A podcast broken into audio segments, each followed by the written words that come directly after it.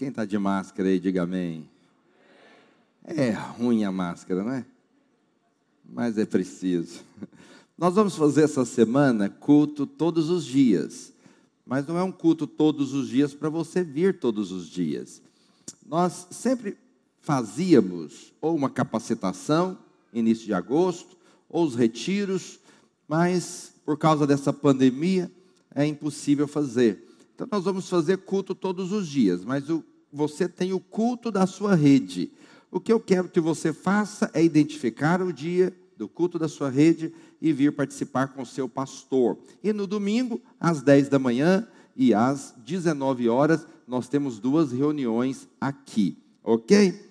Ah, domingo passado nós falamos das ofertas de missões. Eu sei que era dia dos pais, muitos estavam visitando seus pais ou recebendo eles em casa, ou estavam em algum tipo de comemoração, ou arrumaram o dia de desculpa também para ficar em casa, aleluia. E eu quero incentivar você, se você pode nos ajudar, você sabe, nós temos muitos pastores, missionários é, ao redor do mundo. Nós temos gente na África, em vários países de língua portuguesa, em vários países de língua inglesa e também francesa. Temos também é, gente na Europa que está sendo sustentado por aqui. É, temos gente lá na Ásia está sendo sustentado também por nós. Estamos abrindo igreja lá nos um monte de países que tem os estão no final. Entende? E você sabe, o dólar era 3,20. E agora o dólar está próximo de 6 reais. E nós enviamos os salários é, em dólar. Então, complica muito para nós que temos uma moeda tão desvalorizada. Então, talvez você não estava aqui domingo passado, tem envelopes aqui. No final do culto, se você pode nos ajudar, um pouquinho que você der, um pouquinho de cada igreja, nós podemos abençoar muitos pastores que estão fora do país, ok? Glória a Deus. Alguém nos visita aqui? Alguém está nos visitando? Eu vou pedir você para ficar em pé, eles vão te entregar um vale presente. Depois você pode ir na nossa livraria e retirar um presente nosso pela sua visita aqui, tá ok? Se você puder ficar de pé, estender sua mão aí, eles vão até você, vão entregar um vale brinde. Sejam bem-vindos no nosso meio. Deus abençoe você tremendamente. Sinta-se em casa em nome de Jesus. Amém? Ok. Todos os domingos, ao invés de contar uma piada, eu estou contando um testemunho. Então, hoje não vai ser diferente. Projeta meu número aí, se possível. E se você tem um testemunho, manda para mim. Vários irmãos me mandaram, eu tô, vou contar todos. Todo culto eu vou contar um testemunho. Você pode enviar o seu também. Eu vou ler um testemunho que o irmão me mandou semana passada.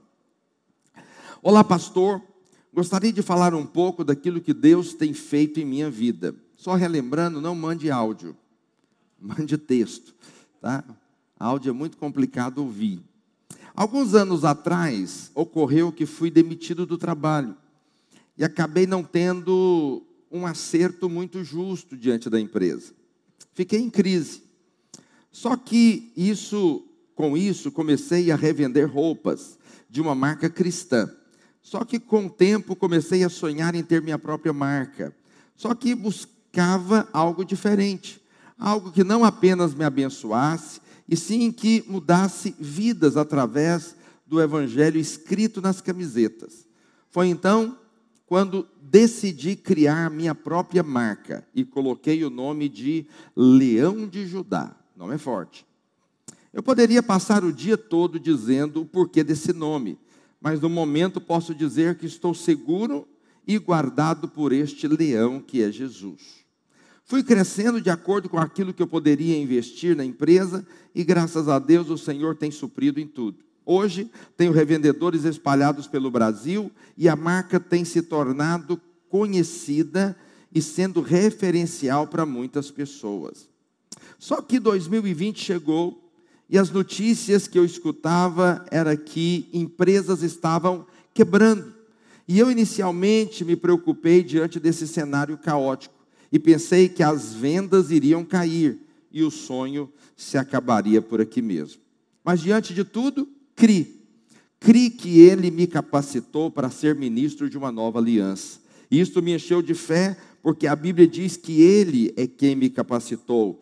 E Com isso, o Senhor foi me dando mais ideias de como fazer as camisetas e de fato estou vendendo, vivendo coisas sobrenaturais nesse tempo.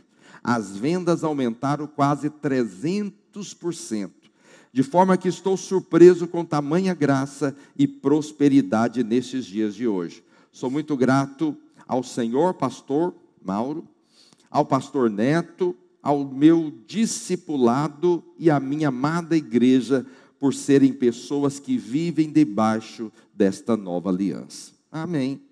Se Deus abençoou a vida dele, vai abençoar a sua também. Ok? Meu telefone está aí. Você pode mandar um testemunho, você pode mandar uma pergunta, pode mandar um, se é possível, fazer um pequeno aconselhamento pelo, pelo WhatsApp, pode mandar a sua questão pessoal. À medida do possível, eu vou respondendo. Se for algo que a gente precise marcar, a gente marca para conversar. Amém? Glória a Deus. Hoje de manhã, essa semana, uma semana um pouco corrida. Nós tivemos uma reunião de pastores em Goiânia. Fomos na segunda, eu fui de carro com os pastores, e nós fomos na segunda, voltamos na quinta. Então é uma viagem cansativa. É, essa BR-153 está sendo toda reformada. Você fica horas parado lá esperando a passagem de uma pista só. Mas desde a semana passada, que eu estava meditando a respeito de algo. Na ida, conversei, comentei com alguns pastores que estavam comigo no carro e senti de começar. É, na realidade, eu comecei de manhã pensando em falar a metade, a metade domingo que vem. São nove pontos, consegui falar dois. Creio que não vai ser diferente hoje à noite. Mas eu queria falar sobre os últimos dias. Você pode repetir comigo? Os últimos dias. Eu vou falar algo para você. Nós estamos vivendo período que está escrito na palavra. Estamos diante dos últimos dias. Diante dos últimos dias.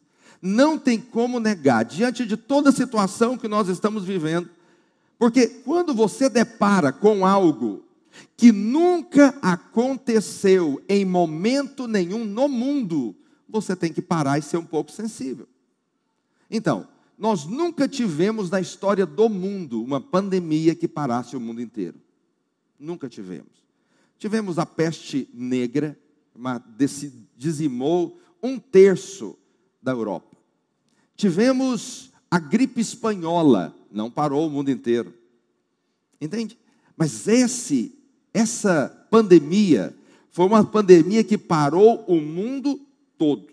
Então, quando você começa a ver coisas que nunca aconteceram e elas começam então a acontecer, você precisa ter as suas antenas ligadas, ligadas. Precisamos como igreja, precisamos como indivíduo ser sensíveis àquilo que está acontecendo. Então, a pandemia é uma delas. Segundo, você percebe que de fato há uma perseguição contra a igreja. A igreja está sendo perseguida. Você fala, pastor, foi só a internet que caiu. Oh, não se engane, não se engane. Hoje eu não posso falar as palavras que eu falei de manhã, porque se eu falar, o YouTube me derruba. Ele vai tirar o nosso canal do ar, como aconteceu essa semana com o pastor Luiz. Por quê? Porque ele usou palavras O-N-U. Não vou falar a palavra inteira, porque essa palavra dá problema. O-M. Não pode falar. Porque se você falar, dá problema. Entende? Essas coisas dão problema hoje. Então a igreja, por mais que você pense, mas a igreja está sendo perseguida. A igreja nunca foi tão cerceada como agora. Tantas regras rígidas contra a igreja. A igreja está sendo perseguida. Para você ter uma noção, tinha uma lei do Senado. No Senado, para que a igreja só voltasse a reunir o ano que vem. Somente o ano que vem.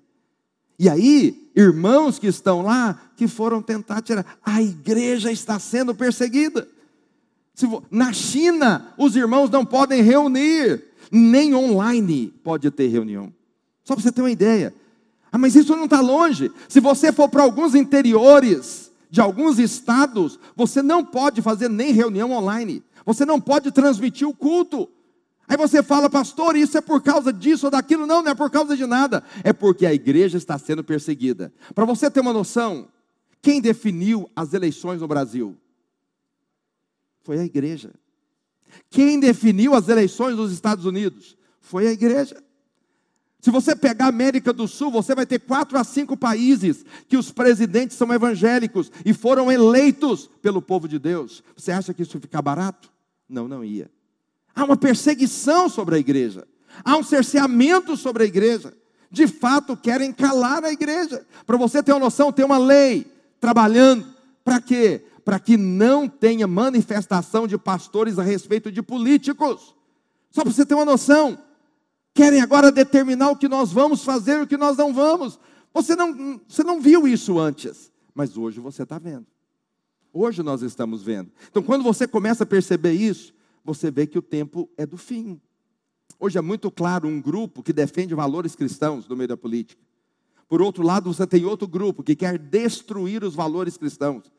Eles querem destruir a família. É o marxismo cultural de pessoas que escreveram na vanguarda e atrás, e eles estão trazendo tudo isso para agora, para quê? Porque eles querem destruir a família. Porque o que está impedindo? O que está impedindo é a igreja. Nós somos um empecilho, e somos mesmo. Enquanto nós estivermos aqui, nós vamos dar trabalho. Vamos dar trabalho. Fala para o seu vizinho, enquanto a gente estiver aqui, vai dar trabalho, irmão. Nós vamos dar trabalho. Você sabe por que, que o anticristo não manifesta? O anticristo não manifesta porque nós estamos aqui. Mas o dia que nós formos tirados, o pau vai quebrar. Espero que você não esteja aqui nesse momento. Hoje você vê que tem um governo mundial se formando. Eu não vou falar as palavras porque não pode. Entende? Mas está se formando. Ele já existe. Ele já governa. Não foi eleito. Ninguém foi levantado como um líder que nós escolhemos. Eles estão lá. E eles governam o mundo todo. O que eles dizem, todo mundo bate palma. Entende? Como se fosse lei. E eles erram, ninguém fala nada. E eles falam mentira e ninguém fala nada. Por quê? Porque é um governo que já existe. Então, se a Bíblia fala de um governo mundial, ele já está acontecendo por aí. Ele já está acontecendo. Aí você tem essa semana. Essa semana não é o acordo de paz ainda que a Bíblia descreve, porque o acordo de paz que a Bíblia descreve é a devolução do templo, do terreno do templo para Israel. Mas essa semana com a ajuda do Trump, você teve o Benjamin Netanyahu com aquele sheik lá, o Mohammed bin Zayed, e eles fizeram o primeiro acordo de paz, trégua. Israel tem conquistado seus territórios de volta, e isso paralisou agora. Houve uma trégua entre os Emirados Árabes e agora Israel. Está parada a guerra, está parado o conflito, um acordo de paz. E quando você vê essas coisas acontecendo, nós temos que parar e analisar. Mas hoje eu não queria falar sobre esses aspectos históricos. Eu queria falar sobre o que a Bíblia diz do posicionamento e do ambiente que terá nos dias do fim, porque isso tem a ver conosco. Essas coisas aqui você não pode mudar. Não tem como você alterar o que um sheik está fazendo com Israel. Não tem como você alterar muitas coisas, mas o que eu vou colocar aqui para você, que a Bíblia descreve, que é o ambiente e os posicionamentos do tempo do fim, esse nós temos controle sobre eles. Quantos estão abertos aqui nessa noite? 2 Pedro, capítulo 3, verso 1. 2 Pedro, capítulo 3, verso 1.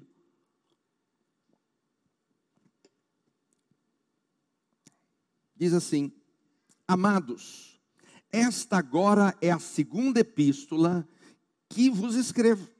Em ambas procuro despertar com lembranças a vossa mente esclarecida. O que é uma mente esclarecida? É uma mente lúcida, que não tem confusão, que não tem escuridade. Mente do povo de Deus tem que ser uma mente clara e lúcida, para perceber as coisas de Deus e as coisas terrenas. Verso 2: para que vos recordeis das palavras que anteriormente foram ditas pelos santos profetas, bem como do mandamento do Senhor e Salvador, assinado pelos vossos apóstolos, tendo em conta, antes de tudo, que que nos últimos que nos últimos dias, o que, que vai acontecer nos últimos dias?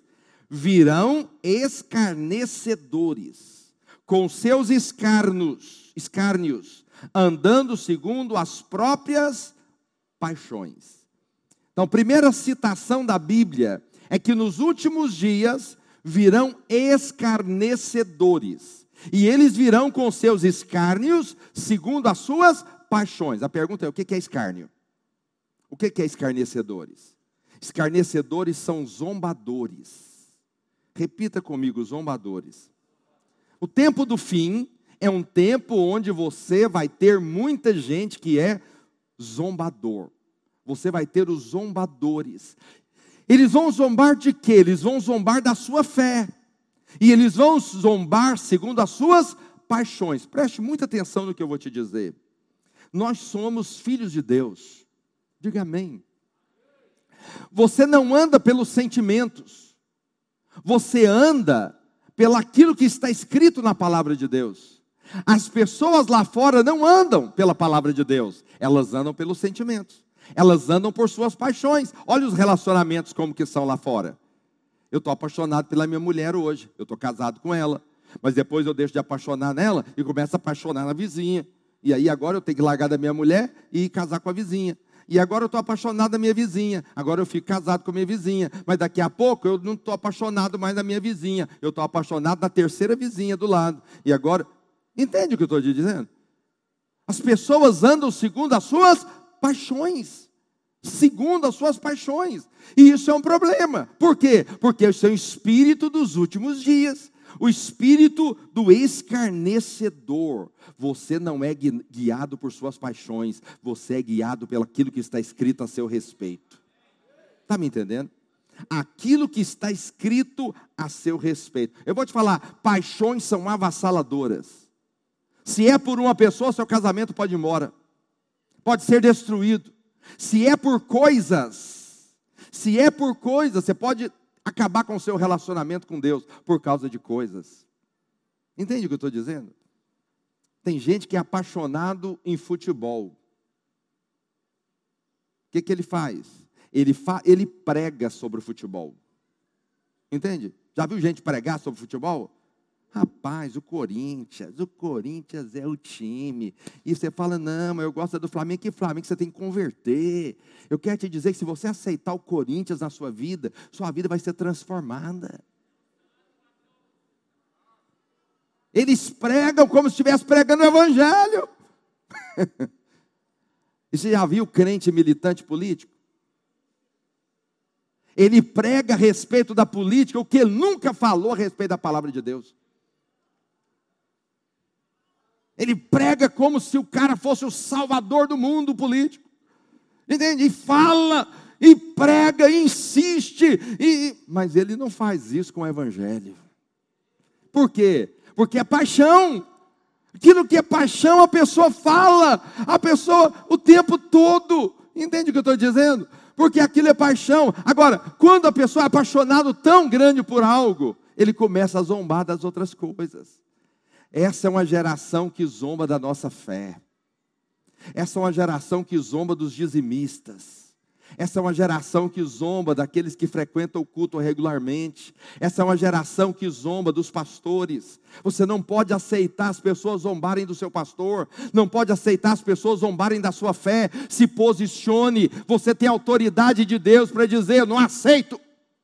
Está me entendendo? Lá fora as pessoas são assim.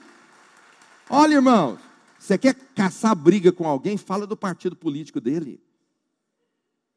Você caça briga. As pessoas não calam, mas a respeito da igreja delas, às vezes ele cala. Do pastor dele, ele cala. Da fé dele. Não aceite alguém zombar da sua fé. Rebata. Não estou falando para você brigar com ninguém. Mas entende? Não seja, também não seja você zombador dos irmãos. Está me entendendo? Tem muito crente, muitos crentes que têm muitas paixões na sua vida. Muitos crentes que têm paixões, eles são apaixonados por dinheiro, são apaixonados por esporte, às vezes apaixonados pela família, e às vezes apaixonados por amigos. Você nunca viu nenhum crente apaixonado por dinheiro, não? De cada três palavras, dez ele fala de dinheiro que eu estou investindo na bolsa, que eu vou ganhar isso, que eu vou comprar aquele negócio, que eu vou fazer aquilo outro, que eu vou fazer aquilo outro, eu vou ficar rico. E aí eu vou ser o cara. Entendeu? Você não veio falar, eu quero ser o maior dizimista dessa igreja. Não. Ele não fala. Mas ele é apaixonado pelo dinheiro. Então, tudo que envolve o dinheiro, ele é consagrado àquilo. Você sabe, a palavra consagração é dedicação. Quando você é dedicado demais a algo, a sua tendência é zombar das outras. Eu conheço muitos crentes que tornaram zombadores da fé. São crentes, mas zombam dos irmãos que vão no culto. Zombam dos irmãos que falam em língua. Não seja você um zombador dos irmãos. Seja você um abençoador dos irmãos. Mas estão comigo aqui. É tão importante isso, por quê? Porque os últimos dias vão ser marcados por esses, esse espírito de zombaria, de escárnio. Agora, o Salmo primeiro diz assim: projeta lá para mim. Olha o que, que diz o Salmo primeiro. Bem-aventurado o homem que não anda no conselho do ímpio, não se detém no caminho dos pecadores, nem se assenta na roda dos escarnecedores, dos zombadores. Ele não se assenta. Olha, eu sou muito radical com algumas coisas. Muito radical. Um dia eu fui pescar, nós éramos quatro no barco. Aí passamos a noite esperando um peixe que não veio. Veio, mas estava pequeno. O jaú. Está lá pescando. Aí, de manhãzinha, saímos para continuar a pescaria. O travesseiro era uma pedra. Tocar o Jacó, lembrei de Jacó. Jacó deitou e colocou a cabeça na pedra. Está lá pescando. Aí os irmãos começaram a contar piada. Aí um irmão contou uma piada. Quando ele contou a piada, eu falei: Olha, irmãos, tem algo errado aqui. Porque se esse é o ambiente aqui, eu não vou ficar. Eu vou pulo do barco. Entende? Não dá. Fomos assistir um filme, eu, minha mulher e mais um casal. O filme é de romance. Quando sentamos para assistir, só tinha palavrão. Só palavra de baixo calão. Tipo um meio pornografia. Falei, isso não é para mim. Levantei e falei para a Alessandra, não, vamos embora. O casal ficou todo sem graça. Eu não vejo problema em ninguém ficar sem graça. Eu, eu sou bom para estragar o ambiente, eu, eu reconheço. Eu sei do meu dom. Entende? Não tem problema. Mas eu, eu não vou ficar dessa forma. Não aceito esse tipo de coisa. Um dia o irmão chegou na minha sala, veio conversar comigo. Antes de conversar, ele falou assim: Pastor, você ficou sabendo o que, que o pastor de Araguaína fez? Não era da nosso, do nosso pastor, não. Um pastor lá. Falei, não, que, que Pois é, roubou, adulterou. É, pastor, pastor é tudo igual mesmo. Mas quando ele falou isso, eu não vi a hora que eu pus o dedo quase no nariz dele. Eu falei, tudo igual não. Porque eu não sou assim, meus pastores não são assim. Como é que você fala que é tudo igual? Não é tudo igual. Não, eu estou dizendo, você quis dizer o que você quis. Entende? Não é tudo igual. Eu não sou adúltero, eu não sou ladrão, meus pastores não são, nós não somos assim, a sua igreja não é assim, então não é tudo igual. Como que eu vou aceitar um negócio desse? Entende o que eu estou dizendo? Isso é o espírito deste século, é o espírito da zombaria. O irmão chega para pessoas, não vou falar irmão, mas pessoas chegam para você e falam: é igreja, agora é comércio, né? E você aceita. Como que você aceita? Você é crente. Você fala, comércio não, que na minha igreja lá não tem comércio não.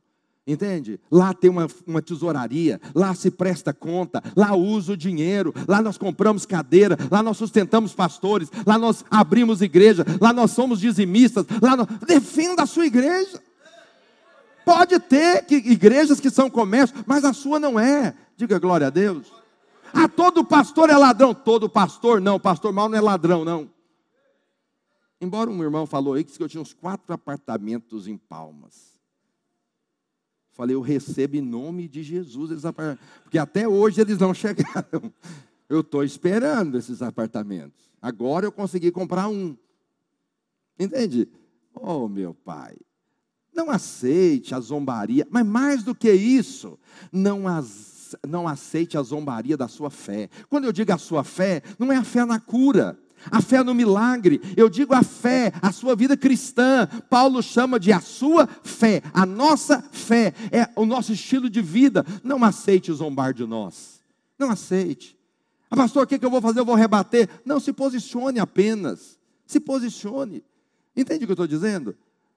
Esse é o espírito desse século, o espírito de zombaria. Não fique na mesa dos escarnecedores. Você não é obrigado a ficar em ambiente, nem o seu trabalho. Não é obrigado a aceitar a piada do seu chefe só porque ele é seu chefe. Entende? Se posicione como homem de Deus, como mulher de Deus. Não aceite esse espírito na sua vida. Esse espírito pode estar lá fora, mas no nosso meio ele não faz parte. Quem pode dizer amém aí? Segundo, Tiago capítulo 5, verso 1. Segunda citação dos últimos dias. Atendei agora, ricos, chorai lamentando por causa das vossas desventuras que vos sobrevirão. As vossas riquezas estão corruptas e as vossas roupagens comidas de trás. O vosso ouro e a vossa prata foram gastos de ferrugem, e a sua ferrugem há de ser por testemunho contra vós mesmos, e há de devorar com fogo as vossas carnes. Tesouros acumulastes quando? Tesouros acumulastes quando? Está no telão. Tesouros acumulastes nos últimos dias. Eis que o salário dos trabalhadores que ceifaram os vossos campos e que por vós foi retido com fraude, está clamando. E os clamores dos ceifeiros penetram até aos ouvidos do Senhor dos Exércitos tendes vivido regaladamente sobre a terra, tendes vivido nos prazeres, tende engordado o vosso coração em dia de matança. Vou fazer uma pergunta para você: riqueza é pecado? Tem certeza? Não, não é. Ser rico não é pecado. Nós precisamos entender isso aqui, porque senão os irmãos que são prósperos vão ficar condenados. Não. A Bíblia não está dizendo que riqueza é pecado. A Bíblia diz que o amor ao dinheiro é a raiz de todos os males. Não precisamos entender isso aqui para ninguém ficar acusado. O que você precisa entender é o seguinte: o texto está dizendo que tem desengordado o vosso coração. E não, não é físico. Quem aqui tem um coração gordo? Tem. Ninguém sabe se o coração é gordo ou é magro. Então, não é uma questão física, é uma questão espiritual.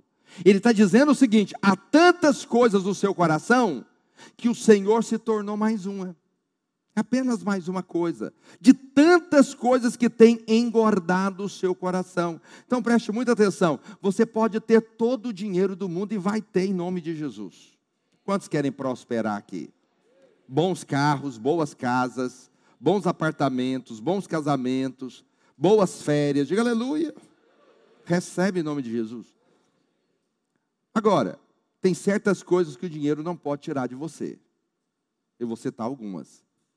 Primeiro, o dinheiro não pode tirar a sua simplicidade. O que, que o dinheiro não pode tirar de você? Sua simplicidade.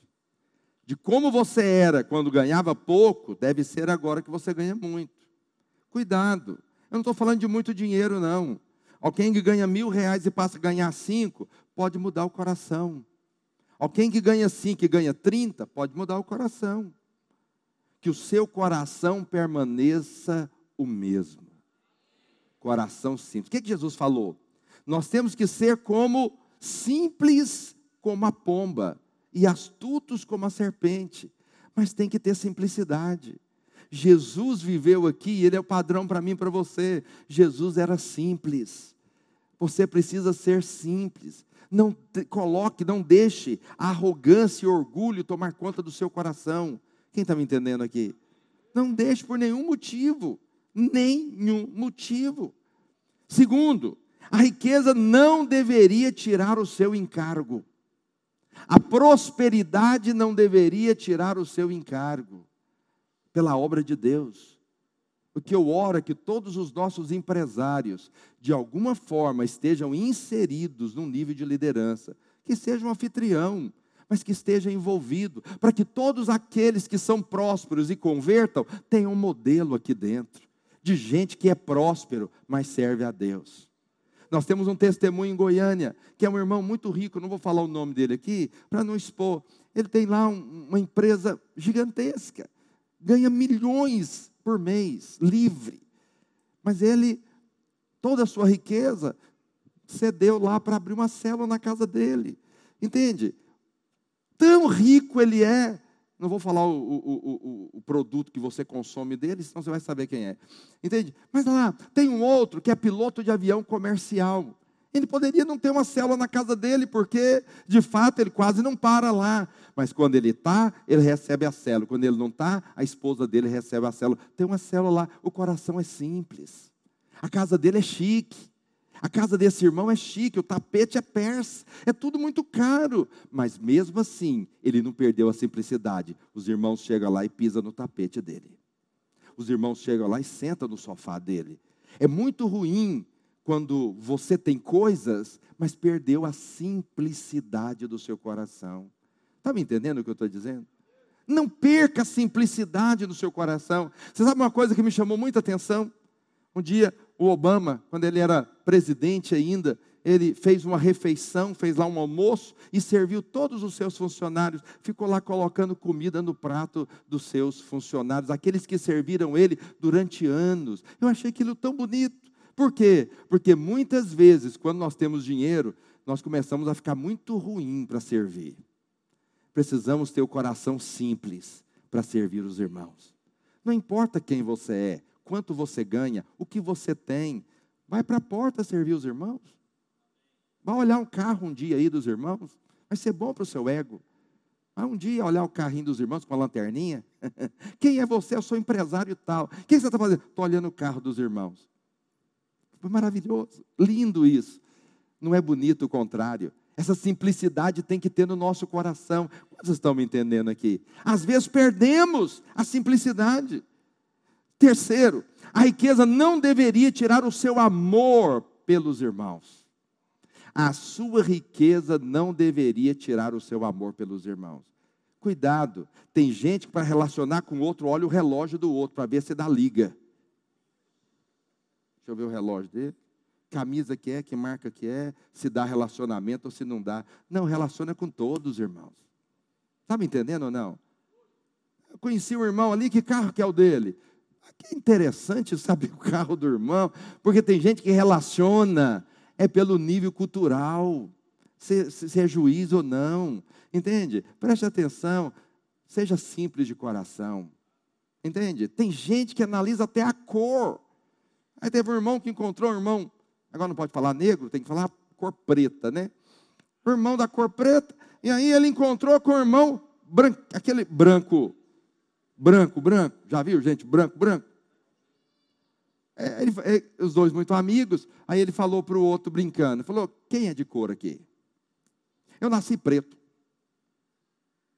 Eu, quando eu estou com febre, eu, tô, eu sou preto. Quando eu estou alegre, eu estou preto. Quando eu estou com vergonha, eu sou preto e vou morrer preto. Você não. Você nasce branco. Quando você está com vergonha, você fica rosa.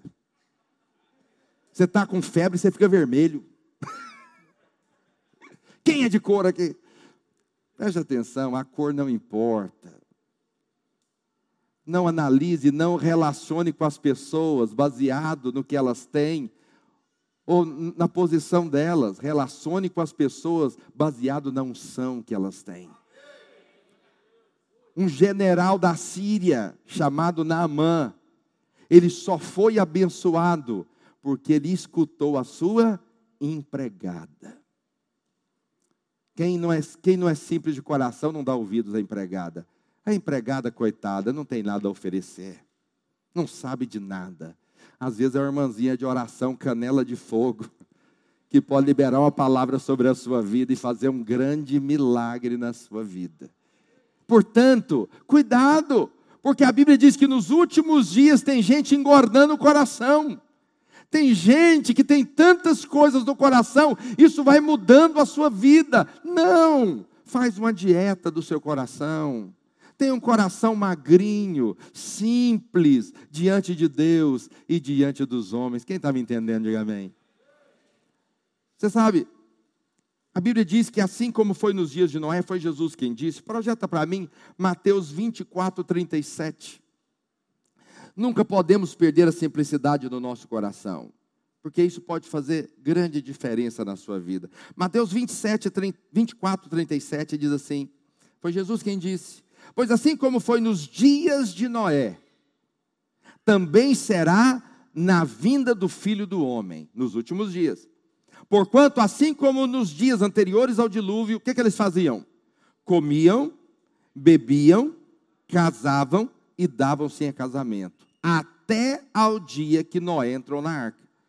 E não o perceberam, senão quando veio o dilúvio e os levou a todos. Assim será também a vinda do filho do homem. Então dois estarão no campo, um será tomado e deixado o outro. Duas estarão trabalhando no moinho, um será tomada e deixada a outra. Portanto, vigiai, porque não sabeis em que dia vem o vosso Senhor. Deixa eu falar algo para você. Algumas coisas são importantes aqui. Se os últimos dias antecedentes à volta de Jesus serão iguais aos dias que antecederam ao dilúvio, a Bíblia diz que eles comiam, bebiam, casavam e davam-se em casamento. Agora eu te pergunto: tem algum pecado em comer? Algum pecado em beber? Algum pecado em casar? Algum pecado em aceitar o outro em casamento? Também não. Se tivesse, Lucas estava perdido.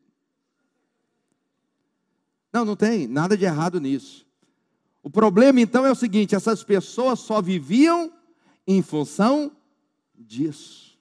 Então, eu vou te falar alguns pontos muito importantes. Que quando pesa o seu coração, você pode cair no mesmo erro. Como estão nos dias de Noé, vai ser agora na vinda do filho do homem. Primeiro, Noé tinha um propósito que muitos não tinham. Qual era o propósito de Noé? Ele estava construindo uma arca. Hoje nós estamos construindo uma igreja. Ele estava edificando uma arca, nós estamos edificando uma igreja. Então o ambiente é o mesmo. O ambiente antecedente ao dilúvio e o ambiente que antecede a vida de Cristo é o mesmo. Ele estava construindo uma arca, nós estamos edificando uma igreja. Então preste atenção: na época de Noé, tinha gente envolvida no propósito da igreja, tinha gente que não estava. Eu te pergunto: que lado você está? Entende o que eu estou dizendo? É muito importante. Ou você está inserido nesse propósito, ou você está fora dele tão importante que todos nós estejamos inseridos no propósito da sua célula, do crescimento dela, do nosso culto, daquilo que estamos fazendo, no ambiente da igreja. Esse é o ambiente da arca. O ambiente da arca é o ambiente da igreja. Quem está me entendendo, diga amém. Noé estava envolvido na edificação da arca, e nós estamos envolvidos no ambiente da edificação da casa. Então ninguém pode estar de fora que às vezes ficar de fora é não entrar. Está me entendendo? Isso é tão importante. Eu sei que às vezes irmãos não querem entrar porque tem problemas dentro da arca. Tem mesmo, irmão, não vou negar para você. Na arca tem de tudo quanto é tipo de bicho que você pensar. Tem fezes, tem mau cheiro, entende? Tem tudo que você pensar. Tem bicho que você não gosta. Na igreja também tem assim: tem irmão que você não gosta, tem irmão que você gosta. Tem todo tipo de irmão. Tem irmão que parece um leão. Tem irmãos que parecem uma hiena. Tem irmãos que parecem um koala, um ursinho de pelúcia. Entende o que eu estou dizendo? São macios, outros são porco-espinho. Só de chegar perto você sai ferido. Entende o que eu estou dizendo? Mas eu vou te falar: é melhor estar tá dentro da arca do que morrer afogado lá fora. É melhor estar tá dentro da igreja com esses irmãos do que viver lá fora, perdido. Entende o que eu estou dizendo? É muito importante estar inserido no propósito. Terceiro, Noé levou toda a sua casa, toda a sua família para dentro da arca. Não deixou ninguém de fora. É tão importante isso que você entenda: ninguém da sua casa pode ficar fora da igreja. Isso tem que ser um encargo do seu coração. Eu fico olhando os pais, a dificuldade que os pais têm de envolver os filhos na obra de Deus. Não, não deixe seus filhos de fora. Não deixe ninguém de fora. Eu conheço pais que é o seguinte: se o filho falar não vou hoje na escola, ele, ele morre.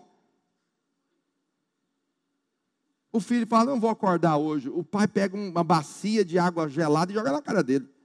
Vai levantar sim, porque você vai ser alguém na vida se você levantar e for estudar. Pega no pé dele e põe ele para ir para a escola. Glória a Deus, tem que ser assim mesmo. Mas por que você não faz assim com a igreja? Você não pega na pé do seu filho para estar na igreja? Por que você não tira tempo para pegar ele e levar em tudo que a igreja tem, como eu faço? Entende? Olha, não é fácil não. Eu reconheço. Tem célula, olha, levar para a célula. Aí tem que passar na casa de três, cata um aqui, cata outro ali, enche o carro, leva, deixa lá, depois volta devolvendo todo mundo em casa. Entende? Dá trabalho? Dá. Mas a Bíblia diz: ensina a criança no caminho que ela deve andar. Quando ela for velho, não vai desviar dele. Tem pais que não importa se a criança está na cela ou se não está. Não importa se a criança está aprendendo os princípios ou se não está. Acredite no que eu estou te dizendo. Envolva seus filhos na obra de Deus. Quanto mais envolvidos eles estiverem, melhor para ele e melhor para você. Entende o que eu estou dizendo? Ah, mas meu filho, depois que foi para a igreja, tirou nota baixa. Ah, oh, irmãos, tem filho tirando nota baixa por tanta coisa que não é igreja, mas só a igreja é culpada. Não é. Para com esse, não seja zombador da igreja. Vamos voltar no ponto 1. Um. Não fique zombando da obra. Equilibre as coisas. Tem pais que castigam os filhos. Você tirou nota baixa? Não vai na célula. Ah, castigo bom. Você, você, você fez coisa errada? Não vai para o céu. O que, que é isso? Tem tanta coisa. Tira o celular ao invés de impedir ele de ir na célula. Trate de outra forma do que impedir ele de ir no culto. Isso é bênção para a vida dele, ouvir a palavra, estar no meio dos irmãos, num ambiente diferente, só vai abençoar a vida do seu filho. Seu filho não vai ser estragado, pelo contrário, um caráter de homem e de mulher de Deus está sendo formado na vida dele. Por último, Noé permaneceu firme diante das críticas e perseguições. Ou você acha que não tinha? Você sabe qual foi a primeira chuva que veio na terra? Primeira chuva que veio na terra foi a chuva do dilúvio. Não tinha chovido ainda. Quando Noé recebe o encargo da parte de Deus, dizendo: constrói uma arca porque vai chover, ele começou a pregar. Gente, entra para dentro da arca, vai chover. Todos criticavam a vida dele. Todos o criticavam. A família de doido. Que chuva, o que, que é isso? Ninguém sabia o que, que era chuva. Entende o que eu estou dizendo? Todos criticavam construir um trambolho desse. Barco. Vai colocar esse barco aonde, meu Deus do céu? Quantas pessoas não estão nos criticando hoje? Criticando a sua fé, criticando você, que você é tapado, por frequentar a igreja, por estar envolvido nisso, na obra, gastando o seu tempo servindo numa célula, gastando o seu tempo envolvido na casa de Deus. Quantos vão criticar você? A questão é que Noé permaneceu firme diante das críticas. Até o dia que ele entrou na arca. E eu vou te falar: o dia que ele entrou, as críticas se acentuaram. Sabe por quê? Ele entrou na arca, quanto tempo demorou para chover? Você sabe? Deus falou: pode entrar e fechar a porta. E lacra com betume. Ele lacrou tudo, sete dias, eles dentro da arca e não chovia. O que, que você acha que o povo falou? O que, que você acha que o povo está falando de nós hoje? Cadê? Diz que Jesus vai voltar? Cadê? Esse negócio de Jesus voltar, esse negócio de igreja, quantos estão criticando a minha e a sua fé? Quantos estão criticando? Mas assim como foi na época de Noé, disse Jesus, será na vinda do filho do homem. A questão é: eu quero, eu e a minha casa, servir o Senhor. Será salvo tu e a tua casa. Mas que você tenha um encargo de carregar todos com você, sabe? De vencer essas críticas, de vencer essas oposições, de vencer esses que se levantam contra o propósito de Deus. A Bíblia fala do homem mau, há o homem zombador, há tantas pessoas que vão lutar contra o propósito da igreja, mas eu e você permanecemos firmes na palavra de Deus. Projeta para mim Atos capítulo 2, verso 42. Fique de pé onde você está. Atos capítulo 2, verso de número 42. A Bíblia diz assim: e perseveravam. Repita comigo: perseveravam. Perseveravam em quê? No ensino dos apóstolos na comunhão dos irmãos, no partir do pão nas orações. Em cada alma havia temor e muitos prodígios e sinais eram feitos por intermédio dos apóstolos. Todos os que creram estavam juntos e tinham tudo em comum. Vendiam as suas propriedades e bens, distribuindo o produto entre todos à medida que alguém tinha necessidade. Diariamente perseveravam, unânimes do templo e partiam o pão de casa em casa. Olha a célula, no templo e de casa em casa. E tomavam as suas refeições com alegria e singeleza, simplicidade de coração. A riqueza não fazia diferença na vida deles. Louvavam a Deus e contavam com a simpatia de todo o povo. Enquanto isso, acrescentava-lhes o Senhor dia a dia os que iam sendo salvos. Esse é o ambiente da igreja. O ambiente lá fora é de zombaria o ambiente lá fora é de crítica. O ambiente lá fora é de quem não está inserido no propósito. Mas nós que estamos dentro da arca, nós sabemos o propósito de Deus. Amém? Aleluia. Põe a mão no seu coração onde você está. Quantos irmãos tocam? Eu queria que você falasse, Senhor, eu consagro o meu coração ao Senhor. Livra-me, ó Deus, de toda paixão Ó Deus, que me tire do propósito, livre-me de toda paixão, que me leve, ó Deus amado, a perder a simplicidade do meu coração. Fala com o Senhor aonde você está, ó Espírito Santo de Deus. Senhor, entregamos as nossas vidas, o nosso coração, tudo que temos, tudo que somos, diante do Senhor. Consagre-se ao Senhor agora. Diga, Senhor, tudo que tenho, tudo que sou é do Senhor. Diga, os meus caminhos são os teus caminhos. A minha vida está diante do Senhor. Oh Espírito Santo de Deus, declaramos, ó oh Deus, se conosco, se conosco, dá-nos um coração simples simples, um coração apaixonado por Ti, oh Espírito Santo de Deus, em nome de Jesus. Cante isso comigo, em nome de Jesus. Ao único que é digno de receber a honra e a glória a força e o poder ao Rei.